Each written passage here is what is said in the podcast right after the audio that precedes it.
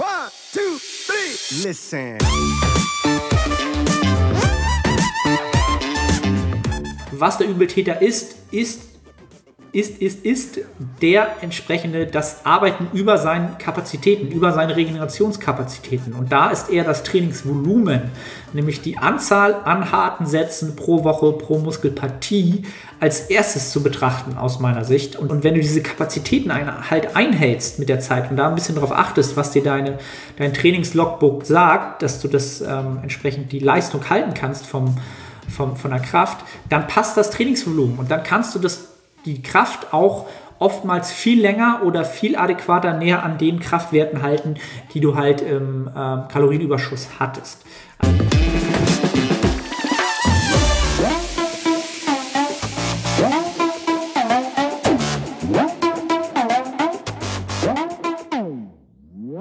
Moin aus Hamburg, willkommen zu The Art of Personal Training mit mir, Arne Otte, der Host der Sendung. Ein weiteres Podcast QA Nummer. Er hat schon wieder keine Ahnung, welche Nummer. Ihr habt es eh im Titel gelesen, ist jetzt auch völlig irrelevant. Willkommen zu einer weiteren ja, Fragestunde. Es sind wieder ordentlich Fragen eingegangen ähm, in, in der Instagram Story, entsprechend auch wieder gute Fragen, die sicherlich ähm, eine Großzahl der Zuhörer interessieren werden, weiterhelfen werden. Ähm, von daher werde ich mich jetzt anfangs wie immer in den ähm, QA-Editionen kurz fassen, in dem Sinne, dass ich einmal ein kleines Update gebe, was bei mir entsprechend gerade so los ist. Ähm, ich habe gerade den ja, nächsten Mesozyklus oder den ersten Mesozyklus nach dem Minicut genau gestern beendet und ähm, habe ja bei diesem Mesozyklus das erste Mal Erfahrung machen dürfen mit dem Wiederholungsbereich von 20 bis 30 Wiederholungen, was ähm, ja, definitiv eine ähm, neue Erfahrung war, eine anfangs spaßige Erfahrung war, im Laufe des Mesozyklus sehr, sehr mental anstrengende Erfahrung war.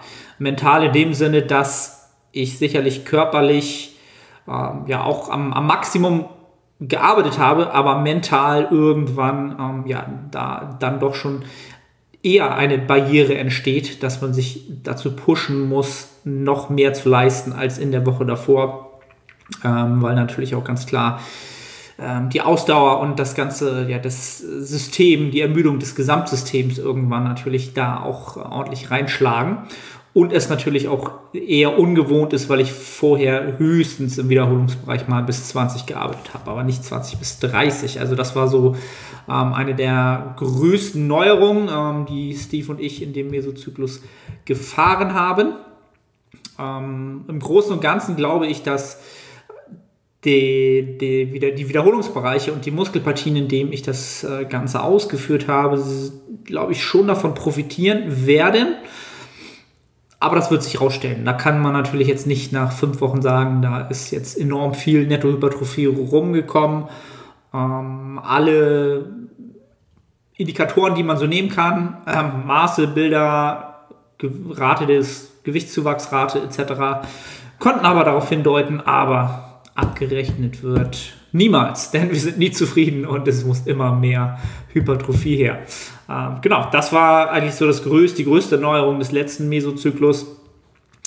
Ähm, ansonsten ist, was, was interessanterweise, was aus dem Mesozyklus rausgekommen ist, ist auch, dass ich nach dem Minicut die Kalorienmenge, die durchschnittliche Kalorienmenge, die ich von Woche zu Woche brauche, um eine bestimmte Gaining Rate einzuhalten, niedriger ist als vor Minicut. Finde ich sehr, sehr interessant. Also ich glaube, vor Minicut war ich bei 3400 bis 3500 Kalorien und jetzt bin ich äh, dauerhaft auch jetzt fünf Wochen nach dem Minicut ähm, bei 3300 bis 3400, wobei ich im Gros eigentlich eher die 3300 angepegelt habe und damit die Gaining Rate super getroffen habe. Ähm, und daran sieht man mal wieder, dass ähm, bestimmte Lebensumstände vielleicht doch mehr Einfluss darauf nehmen, als man denkt, denn ja, die Arbeit am Schreibtisch hat doch wieder ein bisschen zugenommen. Ich habe natürlich trotzdem geschaut, wie viele Durchschnittsschritte ich pro Woche mache. Das ist auch etwas, was ich Steve aber mitteile. Und da hat sich eigentlich nichts getan. Es sind im Durchschnitt immer noch zwischen 12, 13 oder 11.000 Schritten. Aber dazwischen bewege ich mich halt trotzdem deutlich weniger. Und da ist halt auch immer so die Krux zu sehen an den Fitbits und den, den Fitness-Trackern, dass ähm, ja rein die Schritte nicht Auskunft darüber adäquat geben können, wie viel ähm, ja, Umsatz wir nun wirklich am Tag machen. Das äh, ist, glaube ich, auch nochmal so ein interessanter Punkt, der, der mir halt soweit aufgefallen ist. Ähm, genau. Und ansonsten ist es sicherlich für viele auch interessant, ähm, auf kurz oder lang mal äh, vielleicht mal darauf einzugehen, wie man am besten Progression in diesen hohen Wiederholungsbereichen macht, wie man das am besten gestaltet. Ähm, Habe ich gerade für meine Online-Klienten ein äh, Video aufgenommen, weil das doch ähm, ja, anscheinend sehr, sehr schwer ist oder es gibt da viele Wege, Progression zu generieren. Ne? Also das heißt, wenn ich jetzt im 30 Wiederholungsbereich arbeite und ähm, von Woche zu Woche die Loads steigere, kann ich das natürlich machen, aber die, ähm, das, was an, an Work Capacity verloren geht von Satz zu Satz, ist oftmals sehr, sehr groß. Also so 30, 24, 21 über drei Sätze ist auch schon eher realistisch und dann wird es vom Tracken halt schwer, wenn ich von Woche zu Woche das Gewicht erhöhe wann sollte ich das tun, wann sollte ich versuchen, nur mehr Raps zu machen, solche Geschichten. Ähm, ja, könnt ihr mal sagen, ob das vielleicht auch interessant wäre für eine, ähm, ja, eine ganze Podcast-Episode nicht oder vielleicht auch Progression, Progressionsschemata. Da würde ich mir dann nochmal einen Gast dazu holen, der natürlich da auch ähm, nochmal ein bisschen mehr, noch mehr ähm, Wissen, Expertise und natürlich auch Erfahrung mitbringt. Gut, ich glaube, das war es soweit meinerseits. Ähm, grob bin ich gut overreach nach fünf Wochen, gut kaputt. Deswegen lasst ähm, oder ähm, seid so lieb und äh, gesteht mir das ein, an, ein oder andere M, die eine oder andere Sprachbarriere oder das ein oder andere dementsprechend, habe ich glaube ich immer gesagt. Seht es mir nach. Seht es mir nach. Judy, weiter will ich auch gar nicht mit, mit meinem Krempel euch ähm, entsprechend unterhalten, sondern ich möchte möglichst viele Fragen von euch beantworten. Und damit legen wir jetzt auch einfach mal los. Ähm, fangen wir mal an. Beginnst du Diät-Mesos mit Maintenance Volume oder Minimum Effective Volume von German Daniel 123? Ähm, also Diät-Mesos, Diät impliziert halt natürlich, dass man Kaloriendefizit eingeht. Und ähm, in dem Szenario würde ich tatsächlich mit dem minimal effektiven Volumen arbeiten, denn das ist nun dein ähm, Erhaltungsvolumen. Dadurch, dass wir jetzt natürlich das Kaloriendefizit haben, sind unsere Regenerationskapazitäten natürlich auch gleich dezimiert. Und ähm, wir haben natürlich auch den Umstand, dass dadurch auf kurz oder lang halt mehr katabole Stoffwechselprozesse stattfinden. Und das müssen wir halt kontern, indem wir halt das Trainingsvolumen ähm, ein bisschen weiter erhöhen, als es bei ähm, entsprechenden Erhaltungskalorien wäre oder in einem Kalorienüberschuss. Und dementsprechend sollte man, kann man so anpegeln, dass das minimal effektive Volumen dann zum ähm, ja, Erhaltungsvolumen wird.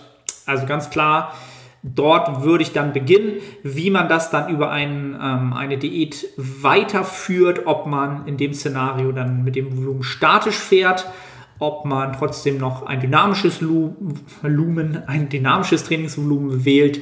Das ist immer so ein bisschen davon abhängig, äh, was für eine Diät das ist, wie lange die Diät geplant ist, was für eine ähm, Rate of Loss, also die, die Verlustrate geplant ist und was das Endziel natürlich ist. Ganz, ganz wichtig halt. Ne? Ähm, aber ja, Minimum Effective Volume für entsprechendes Kaloriendefizit, ganz klar. Dann haben wir, ähm, wie mit Verletzungen umgehen. Zeit nutzen, um andere Muskelgruppen zu fokussieren. Fragezeichen von Sarah.maria. Also Thema Verletzungen, auch eins meiner, äh, nicht Lieblingsverletzungen, aber eins, was sehr, sehr oft aufkommt. Was mich halt ähm, wundert, also A, es wundert mich, es kann natürlich jeder mal irgendwie irgendwas haben, dass man eine Haut-OP hat oder irgendwas, aber ich hoffe halt, dass das nicht äh, Trainings- induzierte Verletzungen sind, denn dieser Sport sollte eigentlich sehr, sehr trainings- äh, oder verletzungsfrei betrieben werden. Aber das mal völlig nebenbei. Ähm, was auch immer die Verletzung jetzt ist, jetzt ist sie da. Und ja, genau, ich würde diesen Umstand, den die meisten natürlich immer erstmal negativ belegen, weil jetzt können sie natürlich nicht mehr so trainieren, wie sie wollen, nicht mehr, ja, haben nicht mehr alle Optionen im Training und das ist oftmals natürlich, wenn, wenn, wenn man limitiert ist in seinen Möglichkeiten, dann ist es immer sehr, sehr unangenehm. Aber da kommt natürlich auch die Chance daher, und da hat die Sarah das auch schon sehr, sehr richtig gesehen. Du hast natürlich dadurch immer die Chance, die Muskelpartien, die du jetzt nicht trainieren kannst, ja, diese Muskelpartien ähm, haben jetzt äh, haben nicht den Umstand, dass sie natürlich auch Ermüdung anhäufen im Gesamtsystem und dementsprechend hast du mehr Kapazitäten gänzlich für andere Muskelpartien frei und kannst dort nun mehr Trainingsvolumen ansammeln und mehr Regeneration und vor allen Dingen mehr Adaption entsprechend auch noch ähm, ja, verursachen oder einheimsen und hast dementsprechend die Chance, in der Zeit diese Muskelpartien, die du ganz normal trainieren kannst, natürlich ähm, mal ordentlich auf Vordermann zu bringen und dort ähm, entsprechend dort jetzt die ähm, Priorität darauf zu setzen, gezwungenermaßen. Ja, das ist, es ist immer eine Chance, in den Bereichen zu arbeiten und dann auch kreativ zu werden. Also ich kann das auch noch so aus eigener Erfahrung sagen. Bei mir war das, glaube ich, vor zwei oder drei Jahren so, dass ich halt mir auch mir Muttermale entfernen lassen musste, unter anderem zwei unter der Fußsohle, wo ich dann wirklich zwei oder ja, zwei, drei Monate keinen Druck auf die Fußsohle geben durfte, größeren Druck, also so Beinpresse. Ähm, Squats, äh, Hackenschmidt und solche Geschichten, die waren halt passé, weil die Wundheilung dann ähm, entsprechend gestört war. Und da musste ich halt kreativ werden. A, habe ich in der Zeit meinen Oberkörper deutlich voranbringen können durch die frei gewordenen Kapazitäten. Ähm, sowohl über Frequenz, über Gesamttrainingsvolumen, ähm, vor allen Dingen da kann man dann das Trainingsvolumen eher nutzen als die Frequenz.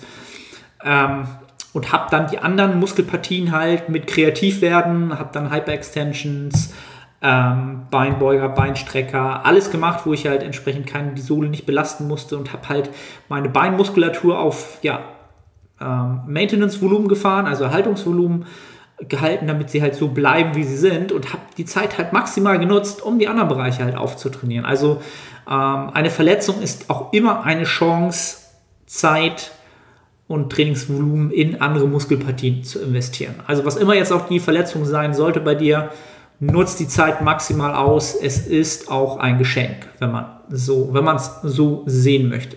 Ja.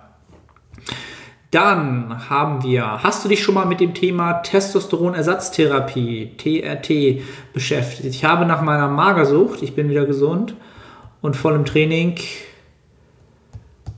äh, ja, da ist die Frage zu Ende. Ja. Achso, ein Testosteron, ah doch, da, ein Testosteronwert unter der Norm. Er wurde zweimal gemessen. Symptome niedrige Libido, THT zu THT zu raten oder Nebenwirkungen zu schlimm?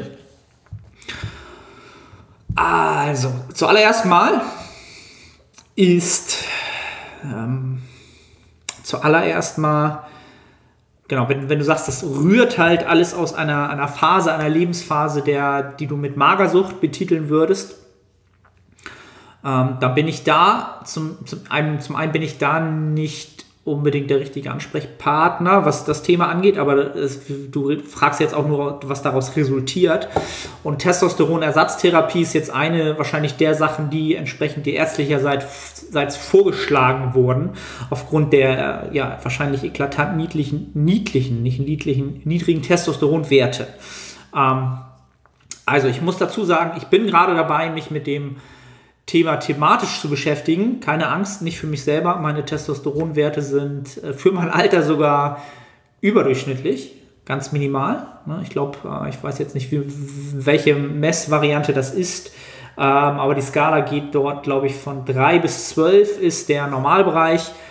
Ähm, es gibt, glaube ich, drei verschiedene ähm, Parameter, in denen man Testosteron entsprechend äh, messen kann und ich bin da auf 9, irgendwas. Also von daher bin ich da guten Bereich, aber ich beschäftige mich damit, weil ich äh, zurzeit genau auch ähm, im Coaching ähm, eine ähnliche Thematik habe, wo äh, das ja teilweise ziemlich ähnlich in der Vergangenheit aussieht wie bei dir, ähm, wo lange, lange ein bisschen Misswirtschaft getrieben wurde mit dem äh, Energiedefizit sehr, sehr lange.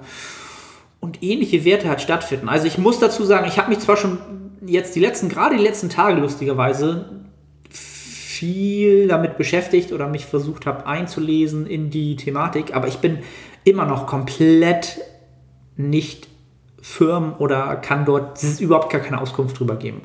Also ich würde es gerne tun, ähm, aber ich bin da einfach nicht der richtige Ansprechpartner. Ich könnte da einfach nicht, nicht genug Auskunft drüber geben.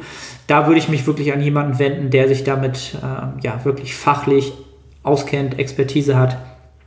Ähm, und das ist halt immer schwer, natürlich wieder jemanden zu finden. Arzt sieht natürlich nur die ähm, entsprechenden Testosteronwerte und sagt halt, alles klar, nun schießen wir exogen von außen aber zu und dann wird das alles schon wieder werden ähm, mit dem Menschen es gibt halt keine Wirkung ohne Nebenwirkung, wie der gute, ähm, wie heißt er denn, Goku Fitness so schön immer zu sagen pflegt, kann ich dir leider nicht beantworten. Also ich kann nur hoffen, also wenn du sagst, du bist jetzt wieder gesund und voll im Training, ähm, vielleicht die Zeit doch noch mal ein bisschen für dich arbeiten lassen, in dem Sinne, dass du dir vielleicht, das ist auch wirklich nur eine Vermutung soll, ich kenne dich nicht, ich weiß nicht, was los ist bei dir, ob du wirklich konstant einen Kalorienüberschuss fährst, auch jetzt konstant. Ähm, in dem Sinne, dass du halt, genau, im, nicht nur irgendwie vier Tage die Woche einen Kalorienüberschuss hast und drei Tage die Woche vielleicht doch eher plus minus null und dann doch mal ein, zwei Tage minus, ähm, sondern wirklich konstanten Kalorienüberschuss, eine konstante ähm, Gewichtszunahme, die ähm, entsprechend pro Monat stattfindet, prozentual, wenn das wirklich schon lange stattgefunden hat und stattfindet und ähm, sich die äh, Werte immer noch nicht ähm, daraufhin steigern, dann ja, dann lass dich wirklich nochmal beraten. Sollte das aber tatsächlich nicht stattfinden oder du vielleicht doch nochmal so ein bisschen in dich kehrst und überlegst, mh, hm, ja, also ja schon meistens schau nochmal, ob du wirklich ein konstantes Kalorienüberschuss, einen konstanten Kalorienüberschuss fährst oder ob es da vielleicht die eine oder andere, ähm, den einen oder anderen Parameter gibt, wo du sagst, naja, ich, da würde ich nicht so 100% Ja sagen, aber eigentlich schon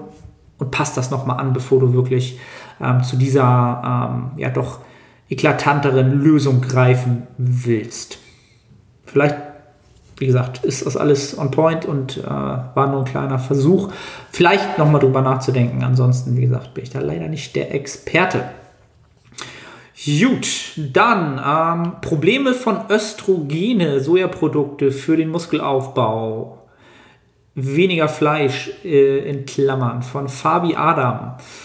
Ähm, erstmal muss ich wieder kurz überlegen, ob ich die Frage überhaupt richtig deute, richtig verstehe. Ähm, also ich gehe mal davon aus, dass die Frage ist, ob Östrogen, ähm, wenn man halt zu viel Sojaprodukte zuführt für den Muskelaufbau, ähm, ja, Negativadaption von sich äh, oder nach sich ziehen.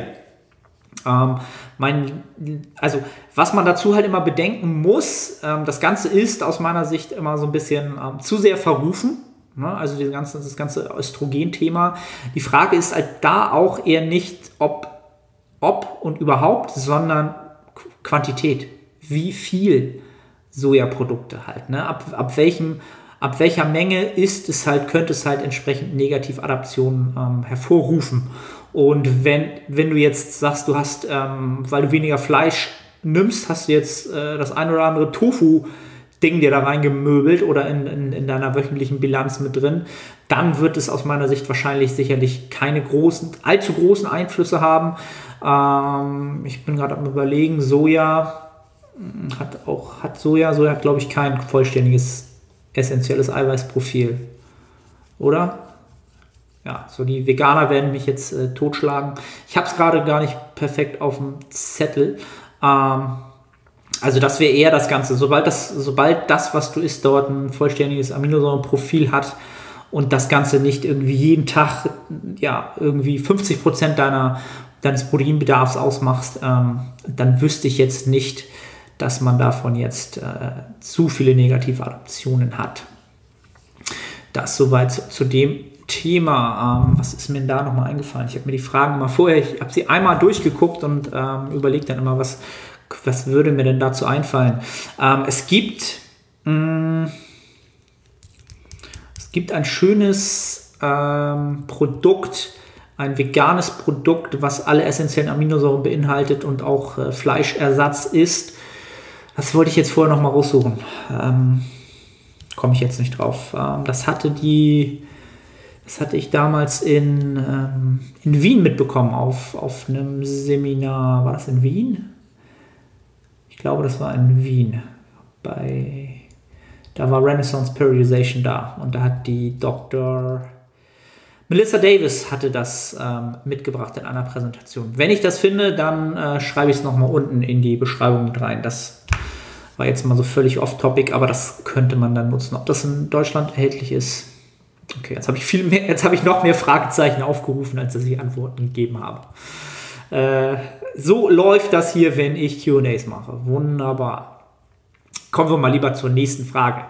Ähm, ist ein Fünfer- oder gar Sechser-Split als naturaler Athlet wirklich gar keine Option? Fragezeichen. Von Fitness Nico. Fitness Nico, once again, ich glaube, er war in jedem QA bis jetzt drin. Richtig treuer Supporter des Podcasts. Nico, also ein Fünfer- oder Sechser-Split, gar keine Option. Also als gar keine Option äh, würde mir schon mal gar nicht gefallen, denn etwas komplett auszuschließen, ist gänzlich nie etwas sonderlich Gutes, Produktives aus meiner Sicht. Die Frage sollte sich dann eher stellen, warum könnte das für, für dich vielleicht doch eine Option sein? Unter welchen Umständen und unter welchen ähm, Rahmenbedingungen wäre das sinnvoll? Also ein 5er oder 6er Split hat halt zur Folge, also ich gehe mal einfach davon aus, dass du so ein Bro-Split meinst halt, ne? wo du äh, Montag Brust, Dienstag Rücken, Mittwoch Schultern, Donnerstag äh, Beine und freitags Arme trainierst. Ja, also du hast eine Frequenz von einmal die Woche. Ja, das verstehe ich unter Bro Split. Ähm, das Ganze ist für dich als Naturalathlet wahrscheinlich nicht sonderlich sinnvoll, weil du dein Gesamttrainingsvolumen für die entsprechende Trainings Trainingsgruppe, für die entsprechende Muskelpartie in nur einer Einheit ansammeln musst. Das hat viele Nachteile. Die Nachteile sind die folgenden, dass du entsprechend dein, ähm, dein ja, maximal regenerierbares Volumen sehr schwer in einer Trainingseinheit erreichen kannst oder sinnvoll erreichen kannst. Das heißt, du wirst es nicht sinnvoll schaffen, qualitativ schaffen, zum Beispiel, wenn dein maximal regenerierbares Volumen für die Brustmuskulatur, sagen wir mal, 12 ist. Ähm, du wirst es aus meiner Sicht schwer schaffen, zwölf Sätze in einer Einheit ähm, oder sagen wir, vielleicht sind es irgendwann sogar 15, wenn man das dynamisch macht, in einer Einheit ähm, anzuhäufen. 15 Sätze effektiv ähm, ja, Volumen für diese Muskelpartie reinzukriegen, wird schwer, schwer zu schaffen sein, weil du spätestens ähm, so bei plus minus 8 bis 10 Sätzen kippt es meistens. Dann haben wir so viel Ermüdung angehäuft, dass die, ja, dass, dass die Qualität des Volumens in allen Sätzen danach einfach immer weiter sich mindert, weil auch die Work Capacity halt immer weiter runtergeht und die Qualität des Trainingsvolumens und die mechanische Last immer weiter runtergeht und das, was du halt gänzlich, ähm, sagen wir mal, in 15 Sätzen an qualitativen Volumen anhäufen kannst, die Qualität wird geringer sein, die 15 Sätze, als wenn du das jetzt die 15 Sätze in drei Blöcke, also in drei Tage über die Woche aufteilst. Du hast eine Dreierfrequenz und hast 5, 5 und 5. Oder eine Zweierfrequenz, vielleicht für dich erstmal besser, wenn du aus so einem Split-System kommst und sagst, du machst 7 und 7. Ja, dann hast du sozusagen diesen Kipping Point, den man wahrscheinlich Pi mal Daumen bei vielen Muskelpartien so bei 10 Sätzen hat ähm, wirst sie nicht überschreiten und sammelst somit qualitativ viel mehr sinnvolles, äh, sinnvolles, ja, vielleicht auch sinnvolles Trainingsvolumen an. Ja? Ähm, und du musst natürlich auch sehen, dass du dadurch natürlich enorm viel Ermüdung in der entsprechenden Muskulatur auch pro Einheit anhäufst, was du auch machen musst, weil du das nächste Mal erst in einer Woche diese Muskulatur wieder trainierst, was dann im Laufe der Woche wahrscheinlich das, ähm, die systemische Ermüdung auch deutlich ähm, mehr fordert oder vielleicht überfordert und dich damit entsprechend halt ähm, ja, weniger in Gänze performen lässt.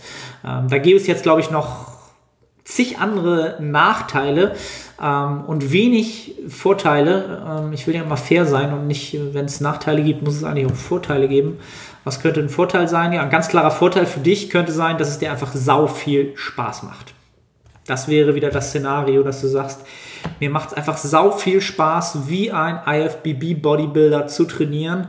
Das ist, macht mir so verdammt viel Spaß. Ich bin halt so ein, so ein, so ein Gym-Rat.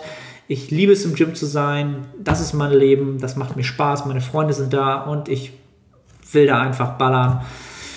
Dann tu's wenn du das konstant eher machen möchtest und eher machst als einen Plan, der auf dem Papier besser aussieht, dann wirst du auch damit bessere Erfolge haben.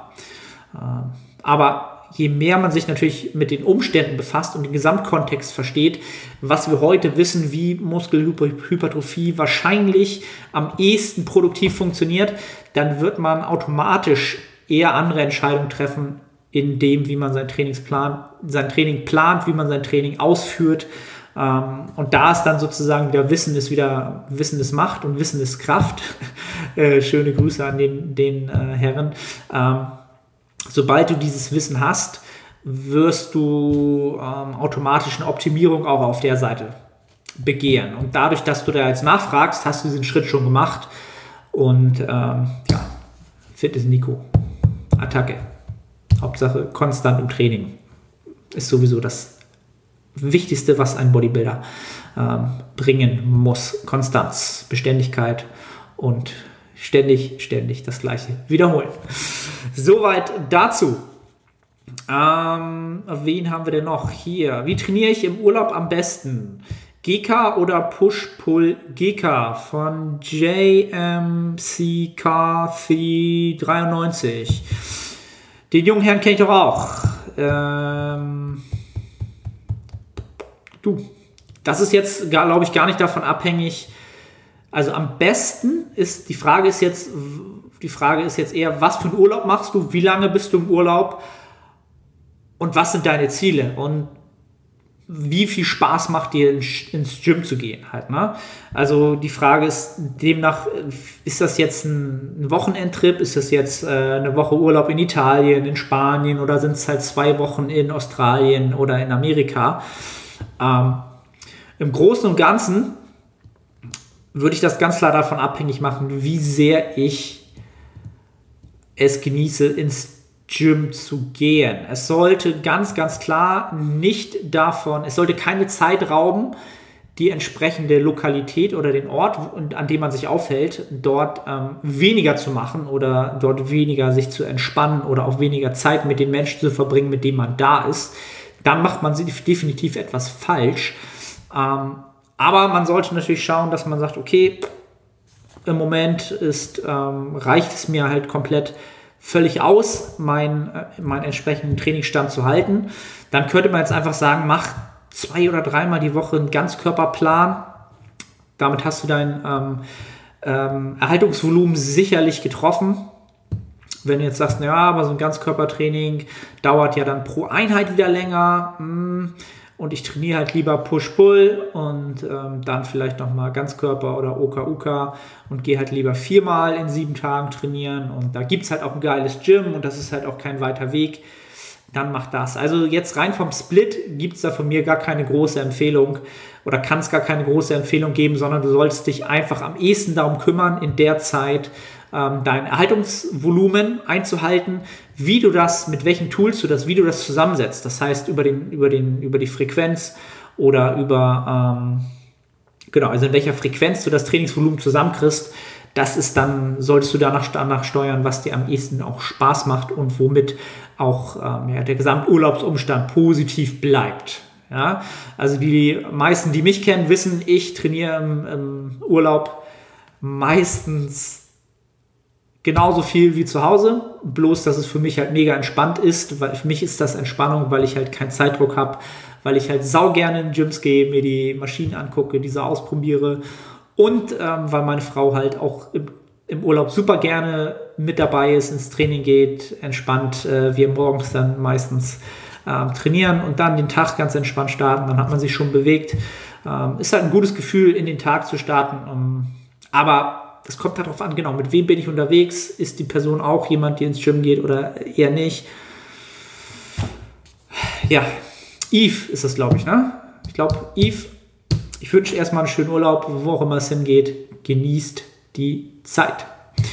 Ähm, Was haben wir noch? Mhm. Das wird eine kurze Frage. Der Damien Seid hat gefragt, Meinung zu DKKA. Schöne Grüße an den Damien äh, und Shoutout. Podcast, gönnt euch den Kraftraum-Podcast. Äh, ja, einfach gönnen. Wunderbar, unaufgeregt, fachlich, sehr, sehr interessante Gäste. Ähm, Damien auch ja, einfach super un, ähm, ja, super entspannter Dude. Ja, guck, hört es euch einfach an. Ja, ähm, und warum er mich jetzt nach der Meinung zur DKKA fragt, weiß ich jetzt nicht. Ähm, also ich weiß nicht mal, wofür DK, DKKA steht. ähm, ich habe auch überlegt, ob ich das überhaupt ins QA mit reinnehme. Ähm, ich weiß, das Einzige, was ich darüber weiß, ist, dass der Jan, Jan Frisse, dort für dieses Online-Seminar System oder Coaching für, für Coaches, glaube ich, oder sowas, ähm, ja, so ein, so ein How to Build Your Online Business ähm, Präsentation gemacht hat, die, glaube ich, auch sehr, sehr gut geworden ist, was ich so gesehen und gehört habe an Feedback der Leute, die es gesehen haben. Was sonst die DKKA macht oder ob das jetzt gut ist, ich habe keine Meinung dazu, weil ich mir keine Meinung bilden kann, weil ich nicht weiß, was der Sinn und Zweck äh, und der Antrieb hinter diesen vier Buchstaben ist. Lasst es mich gerne wissen. Ähm, dann äh, Tipps, um im Urlaub die Form zu halten, Fragezeichen von Gains 1004. Ähm, Im Urlaub die Form halten. Hm, ganz simpel, guck, dass du dich äh, im Urlaub adäquat bewegst, dass du dich wenig stresst, was das Ganze angeht, dass du jetzt nicht sagst, ich muss jetzt unbedingt mich viel bewegen, ich muss unbedingt alles tracken, ich darf dies nicht essen, jedes nicht essen.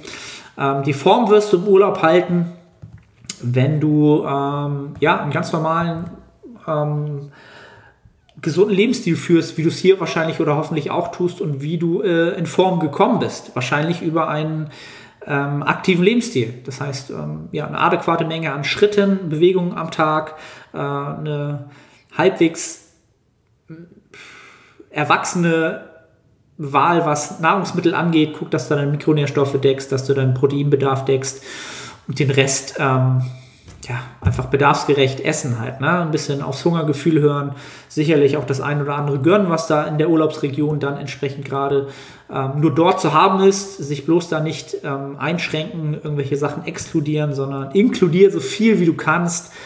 Ähm, das sind meine Tipps für den Urlaub. Also nicht schwarz oder weiß, ganz wichtig. Nicht schwarz oder weiß, nicht sagen, ja, jetzt ich halte mich rigide an irgendwelche Sachen, sondern setz dir ähm, sinnvolle Barrieren, die für dich okay sind, die dich nicht stressen, aber sei flexibel in diesen Barrieren. Das heißt, äh, ja, keine Ahnung, ich decke meine Mikronährstoffe, ich gucke, dass ich meinen Proteinbedarf ungefähr decke und den Rest gestalte ich halt, wie es dann gerade passt.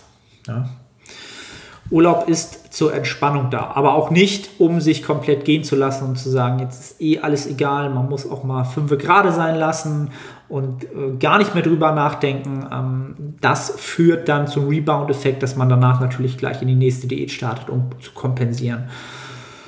Und kompensieren und kontern ähm, sind so Sachen, die ganz oft ähm, ja, kein positives, dauerhaftes Outcome bringen, egal in welcher Lebenssituation, in welchem biologischen äh, Kontext, seltenst gut. Seltenst gut. So, das waren, glaube ich, die zwei Reiter, die ich hier an Fragen entsprechend mir gescreenshottet habe. Habe ich irgendwas vergessen? Da. Satzdauer von mehr als einer Minute bei Beinpresse bei 12 Reps unvorteilhaft? Fragezeichen von Micha Strohe. Satzdauer von mehr als einer Minute bei der Beinpresse bei 12 Reps. Ähm, also wenn ich die Frage richtig deute, dann würde ich mir Sorgen machen, warum du für 12 Wiederholungen an der Beinpresse mehr als eine Minute brauchst. Ähm, das ist auch eine, eine, Frage oder auch etwas, was ganz oft so jetzt, also bei diesen höheren Wiederholungsbereichen, so wie ich es am Anfang halt gesagt habe, ganz oft der Fall ist, ähm, dass man da natürlich eben anfängt zu, zu clustern, nenne ich das halt immer, ne? also so in Blöcke zu unterteilen. Das heißt, die ersten ähm, 20 Wiederholungen schafft man am Stück, ja, im gleichen Rhythmus, mit der, mit der gleichen Range of Motion. Und dann merkt man auf einmal, oh, der Muskel brennt so, das ist so anstrengend, dass ich kurz ein, zwei Atemzüge mache, bevor ich die nächste Wiederholung mache. Ja? Und das ist auch völlig okay, solange ich dort eine gewisse Struktur einhalte und die auch messbar bleibt. Ja? Das heißt, jetzt bei diesen 20 bis 30 Reps, ich mache 20, zwei tiefe Atemzüge und ich mache nochmal sieben, zwei tiefe Atemzüge und ich mache nochmal drei und ich komme auf meine 30 Wiederholungen. Ja? Mache ich es jetzt aber so, dass ich 20 Wiederholungen mache und ich mache sieben tiefe Atemzüge und habe schon eine Art leicht lohnende Pause und kann dann nochmal äh, 10 Wiederholungen machen und mache dann nochmal 14 tiefe Atemzüge und schaffe nochmal 5 und sagt dann, ja, ich, das war viel zu leicht, ich, ich hätte locker ähm, 40 Wiederholungen machen können. Das ist nicht Sinn und Zweck der Sache. Also Clustern meine ich damit, dass man diese Blöcke halt hat. Und bei 12 Wiederholungen ähm, kann man es von mir aus auch so machen oder so, erkläre es gerne auch Klienten, dann kann man auch clustern, aber gleich clustern. Das heißt, du machst zum Beispiel, du weißt, du machst immer deine acht Wiederholungen ohne Probleme, also ne, es, es wird immer schwerer, intensiviert sich, die Rekrutierung der Muskelfasern wird immer höher, die Ermüdung steigt ähm, und es wird immer effektiver von Wiederholung zu Wiederholung. Und dann kommt die achte Wiederholung und du musst einfach vom, vom Systemischen einmal kurz einen tiefen Atemzug nehmen oder von mir aus auch zwei und dann kannst du die vier noch rausgrinden. Dann ist alles gut. Aber wenn du mehr als eine Minute brauchst für zwölf Wiederholungen, dann hört sich das für mich eher an, als wenn du drei Reps machst. Fünf tiefe Atemzüge, zwei Reps, fünf tiefe Atemzüge, zwei Reps, fünf tiefe Atemzüge, ein Rep und so weiter. Dann ist das Ganze eher ja, ein Rest-Pause-Set als ein ähm, ja, messbarer Straight Set in dem Sinne. Ja? Also clustern von mir aus so ein bisschen, aber nicht so, wie es bei dir wahrscheinlich aussieht. Also Minute ist, äh, hört sich erstmal viel zu lang an. Viel zu lang für 12 Reps. Ja? Also ich hoffe, du hast verstanden, was ich meine. Dann äh, lieber das Gewicht reduzieren und die 12 Reps ähm, ja, in maximal, bei 12 Wiederholungen, in maximal zwei Clustern oder drei Clustern und die Pause zwischen den Clustern ist ein bis zwei tiefe Atemzüge und dann weiter. Das ist das Maximale, was ich akzeptieren würde, weil alles andere dann halt wirklich äh, schwer messbar bleibt, wird und auch die Progression schwer einzuschätzen wird, auf kurz oder lang. Ja. So, jetzt nochmal, habe ich jetzt hier alle durch? Ich hoffe, ja. Dann habe ich hier noch eine Frage, die kam per DM, die war sogar, sogar noch etwas länger und die habe ich auch letztes Mal vergessen, weil sie halt per DM kam. Ähm, von Janfa98. Hey Arne, ich höre seit ein paar Wochen deinen Podcast und bin extrem begeistert. Ich weiß zwar nicht, ob du in nächster Zeit ein QA machst, mache ich jetzt gerade. Aber die Frage, diese bezieht sich auf den Kraftverlust in der Diät. Ziel der Diät ist, möglichst viel Muskelmasse zu erhalten. Wann sollte ich das Trainingsgewicht in der Diät reduzieren und ab welchem Punkt sollten mir die Kraftverluste zu denken geben? Ich denke, dass ich nicht der Einzige bin, der mental ein Problem hat und Angst hat, das Gewicht zu reduzieren, da man damit unterbewusst auch direkt Muskelverlust verbindet. Wann sollte ich das Trainingsgewicht in der Diät reduzieren und ab welchem Punkt sollten mir die Kraftverluste zu denken geben? Ich denke, dass ich nicht der Einzige bin, der mental Probleme hat, Angst hat, Gewicht zu reduzieren. Genau, aufgrund des Muskelverlustes. Ähm, ich habe selbst schon einige Diäten gemacht, habe immer krampfhaft versucht, die Kraft zu halten, mit dem Erfolg, dass mein Körper total überlastet war und ich immer krank wurde. Arbeite diese Diät das erste Mal mit Deloads, was schon wesentlich besser als sonst funktioniert. Vielleicht wäre das ganze Thema sogar für eine komplette Podcast-Folge. Wäre es tatsächlich sogar, aber ähm, das ganze Szenario finde ich sehr, sehr wichtig, weil das auch eine oft wiederkehrende Frage ist, mit der ich mich ähm, beschäftige ähm, und natürlich auch oft mit, ähm, mit Klienten beschäftige, aber auch oft so die Frage bekomme. Ähm, und das Thema Kraftverlust in der Diät, ähm, da muss man halt immer erstmal die Parameter ähm, gleich rücken oder da müssen wir erstmal schauen, dass wir über das Gleiche reden. Also, wenn man jetzt Kraft verliert, die Frage ist ja immer, oder das, was sich die meisten, die Frage, die sie stellen, ist halt, warum verliere ich Kraft? Was ist der Grund für den Kraftverlust. Das sollte man als allererstes verstehen. Ähm, und die meisten kommen oftmals auf den Gedanken, na gut, ich esse halt weniger Kalorien und ich esse vielleicht auch weniger Kohlenhydrate und Kohlenhydrate sind ja sozusagen der Energiegeber für entsprechende ähm, am Ende des, Ende des Tages für Kontraktionen und so weiter und so fort. aber das sehe ich jetzt gar nicht als den, ähm, als den Übeltäter für den Kraftverlust an, denn die Glykogenspeicher sind nie so geleert, dass sie komplett leer sind, wenn wir jetzt nicht von einer Entladephase im Wettkampf Bodybuilding sprechen, ja, sondern wir machen, wir reden von normalen Diäten, vielleicht Minicut oder was auch immer. Dort ist das nicht der Fall, sondern was der Übeltäter ist, ist ist, ist, ist der entsprechende, das Arbeiten über seine Kapazitäten, über seine Regenerationskapazitäten. Und da ist eher das Trainingsvolumen, nämlich die Anzahl an harten Sätzen pro Woche, pro Muskelpartie, als erstes zu betrachten aus meiner Sicht. Und dort ist am ehesten zu regulieren und anzupassen. Ähm, denn es geht nicht darum, was du sonst an Kraft hältst pro Übung, pro Satz und pro ähm, entsprechender Gerätschaft oder Bewegung, sondern wie viel Trainingsvolumen, wie viele Sätze machst du da und wie viel willst du deswegen dort an Kraft halten. Das heißt, du nimmst jetzt Übung XY und machst halt ähm, in der Offseason viermal zehn Sätze mit 80 Kilo. Ja, um das Gewicht jetzt zu halten, ähm, hast du natürlich jetzt viel, viel weniger regenerative Kapazitäten. Das heißt, du musst dein Trainingsvolumen an diese Kapazitäten anpassen. Das heißt, du machst vielleicht erstmal nur noch drei Sätze A10 Wiederholungen. Ja, und im späteren vielleicht sogar nur noch zwei Sätze, je weiter die Diät fortgeschritten ist. Ja, ähm, das könnte so ein Szenario sein. Wichtig ist halt, dass du dein, ähm, ja, das minimal effektive Volumen erhältst, was dann dein, Erhaltungs dein Erhaltungsvolumen ist. Ja, und dieses aber ist halt doch auch oftmals sehr, sehr viel niedriger, als die meisten denken würden. Ja? Ähm, also sagen wir mal jetzt, du hast ähm, für die Brust ein, Trainingsvolumen in der Offseason von maximal, ja, sagen wir mal 16, 16 Sätzen. Und ähm, es reicht dir aber entsprechend, ähm, dein, dein, Erhaltungs, dein Erhaltungsvolumen wären ähm, 8 Sätze und dein minimal effektives Volumen sind 10 Sätze. Dann guck, dass du von 16 dich langsam runterarbeitest auf diese 10, mit der du die Muskulatur halten kannst. Und wenn du diese Kapazitäten ein, halt einhältst mit der Zeit und da ein bisschen darauf achtest, was dir deine, dein Trainingslogbook sagt, dass du das ähm, entsprechend die Leistung halten kannst vom, vom, von der Kraft, dann passt das Trainingsvolumen und dann kannst du das, die Kraft auch oftmals viel länger oder viel adäquater näher an den Kraftwerten halten, die du halt im äh, Kalorienüberschuss hattest.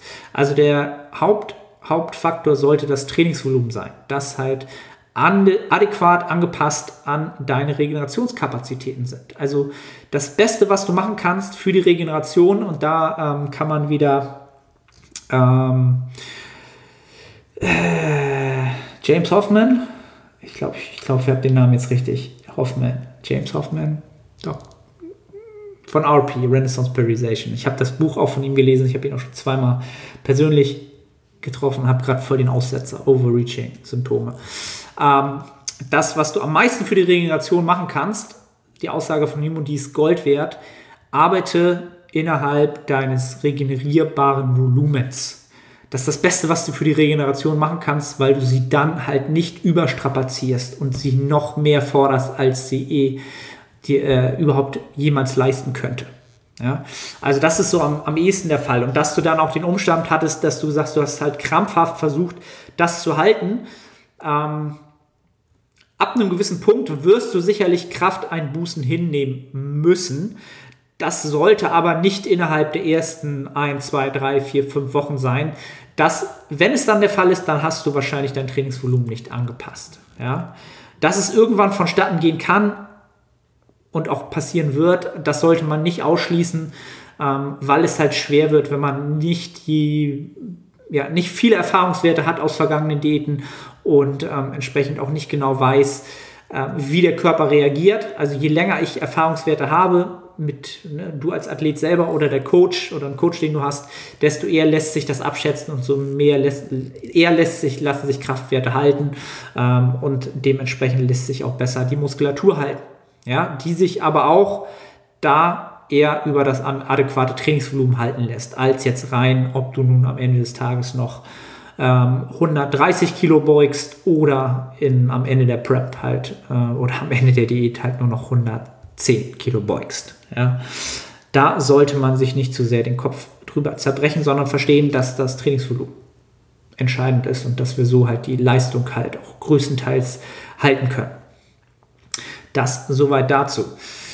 Dann haben wir ähm, die nächste Frage. Ich nehme seit vier Wochen einfach kein Gramm ab, obwohl ich täglich ein Kaloriendefizit von 500 Kalorien einhalte.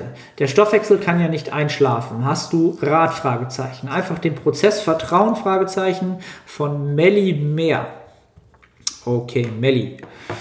Seit vier Wochen kein Gramm abgenommen, obwohl täglich Kaloriendefizit von 500 Kalorien. Ähm, der Name gibt mir, glaube ich, schon mal das Indiz, dass es sich um eine Dame handelt. Vier Wochen kein Gramm abgenommen.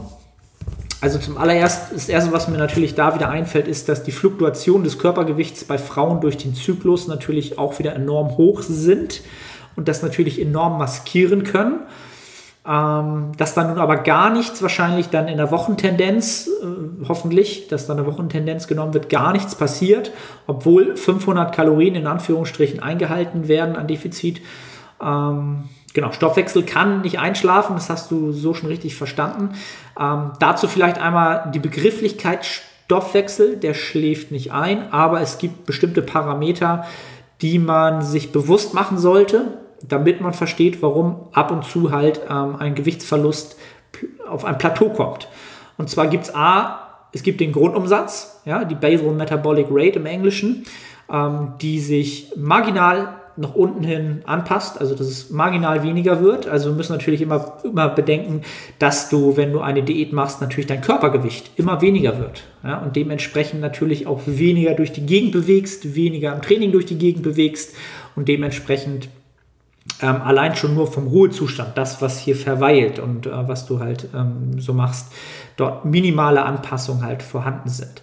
Dann gibt es den äh, Thermic Effect of Food, das heißt, das, was verbraucht wird für ähm, die Menge an Nahrung, die du aufnimmst, sollte auch den kleinsten Anteil an, äh, ausmachen. Da könnte man höchstens überlegen, ob du halt einen ähm, exponentiell sehr, sehr großen Anteil an Protein mittlerweile vielleicht in deiner Diät hast, weil du die Kohlenhydrate vielleicht immer weiter reduziert hast ähm, und vielleicht die Proteine weiter hochgesetzt hast, denn diese haben den höchsten ähm, ja, Wiederverbrauchswert fürs Aufschlüsseln äh, dessen.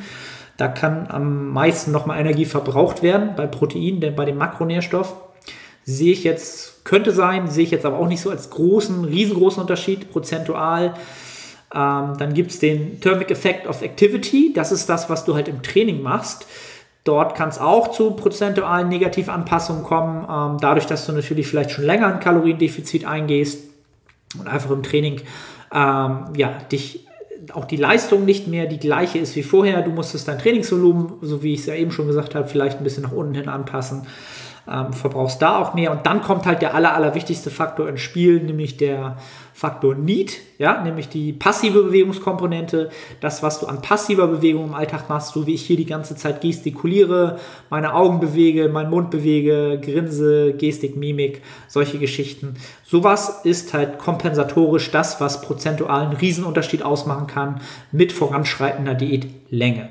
Ja, das kann bis zu 50 Prozent von Individuum zu Individuum ausmachen, was verbraucht wird an Gesamtkalorienmenge pro Tag und das kann halt auch extrem einschlafen, ähm, weil der Körper natürlich versucht, immer ökonomischer zu arbeiten, je länger er mit einer Minderversorgung klarkommen muss. Das heißt, die Herzfrequenz wird langsamer. Ähm, irgendwann werden dann auch die ersten ein oder anderen ähm, Systeme langsamer gestellt, teilweise sogar abgestellt, ähm, die nicht lebensnotwendig sind.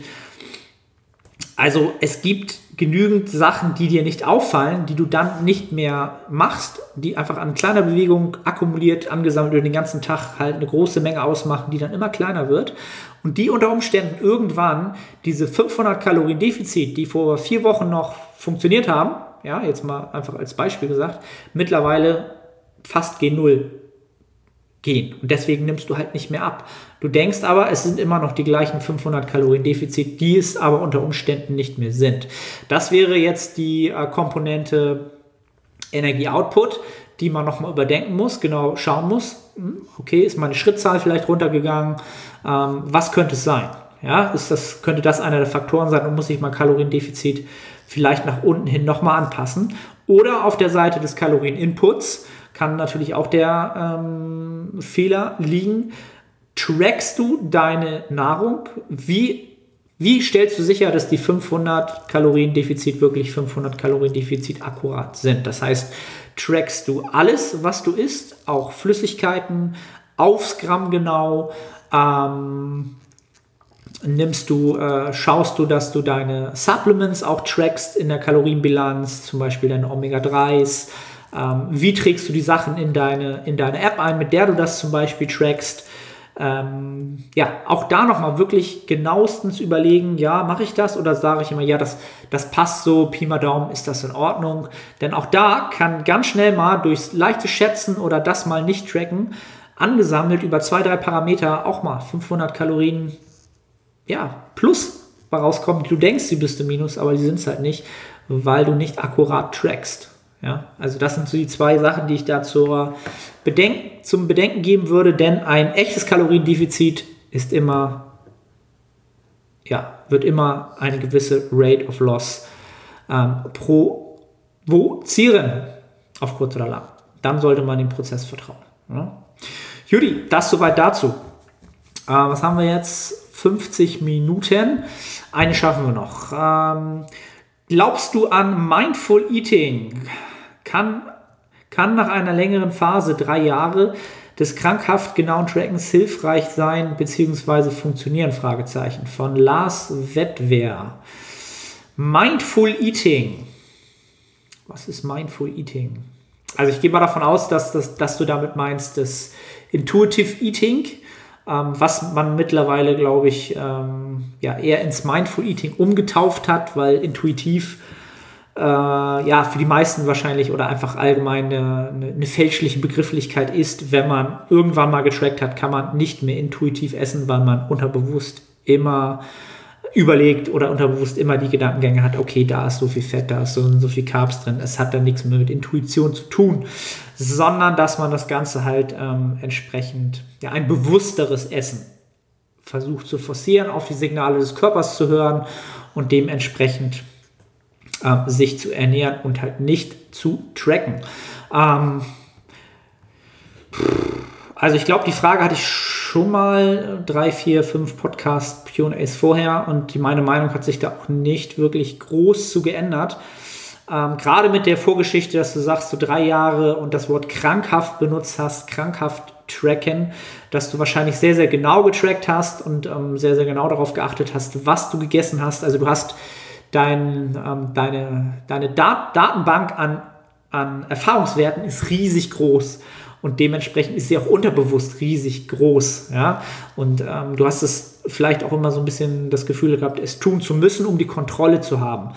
Ähm, wenn du jetzt versuchst, auf deine Körpersignale zu hören und äh, dieses Mindful Eating versuchst zu betreiben, ähm, ich finde das eine sehr, sehr erstrebenswerte ähm, Art der Ernährung, die allerdings wirklich meistens nur funktioniert, wenn du ähm, ein gutes, Verhältnis, gutes, sehr, sehr gutes äh, Verhältnis zur Nahrung hast, kein negativ belegtes ähm, Verhältnis zur Nahrung hast, was den meisten, die mit ihrer, mit diesem Sport zu tun haben, mit ihrer, mit ihrer Außen, mit, mit ihrem Körper sehr, sehr ähm, verbunden sind oder ihre Wertschätzung teilweise sehr stark aus ihrer Körperkomposition ziehen, die werden immer Essen mit ihrer Körperkomposition gleichsetzen und dementsprechend dort auch immer werten.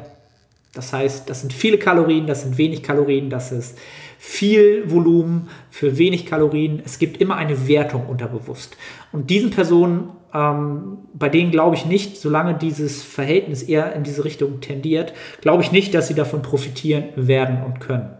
Ähm, alle, die diese Phase vielleicht überwunden haben und äh, sagen, mittlerweile sehe ich das relativ ähm, entspannt. Ähm, Essen ist halt, äh, gehört für mich dazu, es gehört zu meinem Sport dazu. Äh, für mich ist es eine super easy Gewohnheit, meinen Proteinbedarf zu decken. Ich habe meine drei, vier Protein-Feedings, meine Mikronährstoffe kriege ich rein und ähm, ich weiß halt, wie ich die Basics decke und das passiert jeden Tag. Meine Ballaststoffe kriege ich rein und den Rest mache ich so nachdem, wie es gerade passt und wie, wie, mein, wie ich Hunger habe und wie mein Körper sagt, dass er das gerade braucht. Das ist das, was ich jedem wünsche. Das ist die größte Kunst und ich glaube, da ist man auch enorm produktiv, wenn man das so positiv für sich gestalten kann. Das ist riesig, das ist sehr, sehr mächtig. Ähm, Aber es ist halt am Ende des Tages den wenigsten vergönnt. Man muss sich dahin arbeiten. Also ich glaube, ich habe es auch gesagt, ich habe es letztes Jahr tatsächlich ein Dreivierteljahr ähm, Mindful Eating ähm, ausprobiert für mich. Es hat auch super funktioniert. Ich habe mich einfach an meiner, ähm, an, an, meiner Rate of Gain auf der Waage ähm, orientiert und geguckt, dass ich genau mein Protein reinkriege, meine Mikronährstoffe reinkriege, meine Ballaststoffe reinkriege ähm, und habe halt immer, aber trotzdem im Hinterkopf immer Pi mal Daumen getrackt, was kriege ich heute so rein, passt das. Ähm, das würde ich so als Mindful Eating ähm, ja, im Maße halt sehen. Ne? Und ich habe halt immer die Komponente, auch in dem Maße, dass ich natürlich immer irgendein Signal brauche oder irgendwas brauche, woran ich sehe, geht es in die richtige Richtung. Ja? Und der Gewicht, die Gewichtszunahme ist halt immer etwas, woran ich mich schon woran ich mich orientieren würde. Und das ist ja auch eine Art des Trackens. Dann track ich halt mein Gewicht wöchentlich. Ist der Wochendurchschnitt okay? Ähm, und dann ist halt so auch die Frage, warum track ich dann nicht mein Essen ganz? Es kostet mich wenig Zeit. Die meisten wissen, MyFitnessPal, Mahlzeit übernehmen, zack, zack, zack, oftmals essen wir das Gleiche. Warum mache ich mir dann nicht den minimalsten Extraaufwand, das Tracking um, um eine Komp Kom Komponente dann zu erweitern und es dann akkurat zu haben und ähm, ganz zu machen? Ähm, das würde ich dann den meisten halt empfehlen, die halt in der Vergangenheit negative, eher negatives Verhältnis zu Nahrungsaufnahme hatten, dass die wahrscheinlich eher den Weg fahren. Sich auf kurz oder lang vielleicht aber dahin entwickeln, zu diesem Mindful Eating ähm, hinzukommen. Ganz, ganz klar. Also in der jetzigen Situation, aus der die Frage kommt, glaube ich, dass es nicht wahrscheinlich nicht das ähm, zielführendste sein wird. Judy, 55 Minuten. Geht immer rasant hier. Ähm, ja, QA. Ich hoffe, das Ganze hat euch gefallen. Wie immer freue ich mich darüber, wenn ihr das Ganze teilt. Jetzt einen Screenshot machen. Ähm, markiert mich gerne in eurer Instagram-Story wenn ihr die Zeit habt, auch gerne bei iTunes ähm, ein 5-Sterne-Rating hinterlassen, wenn euch das Ganze gefallen hat. Wenn ihr es bei ähm, YouTube jetzt gerade gesehen habt, gerne einen Daumen hoch. Äh, auch lasst mir da einen Kommentar, Feedback da. Äh, Freue mich über jede Interaktion, über jeden, der den Podcast äh, hört, teilt. Ähm, freue ich mich riesig drüber. Und ähm, ja, das war's für diese Woche. Wir hören uns und sehen uns, falls ihr es bei YouTube sehen, in der kommenden Woche. Und ich sage ciao, ciao aus Hamburg.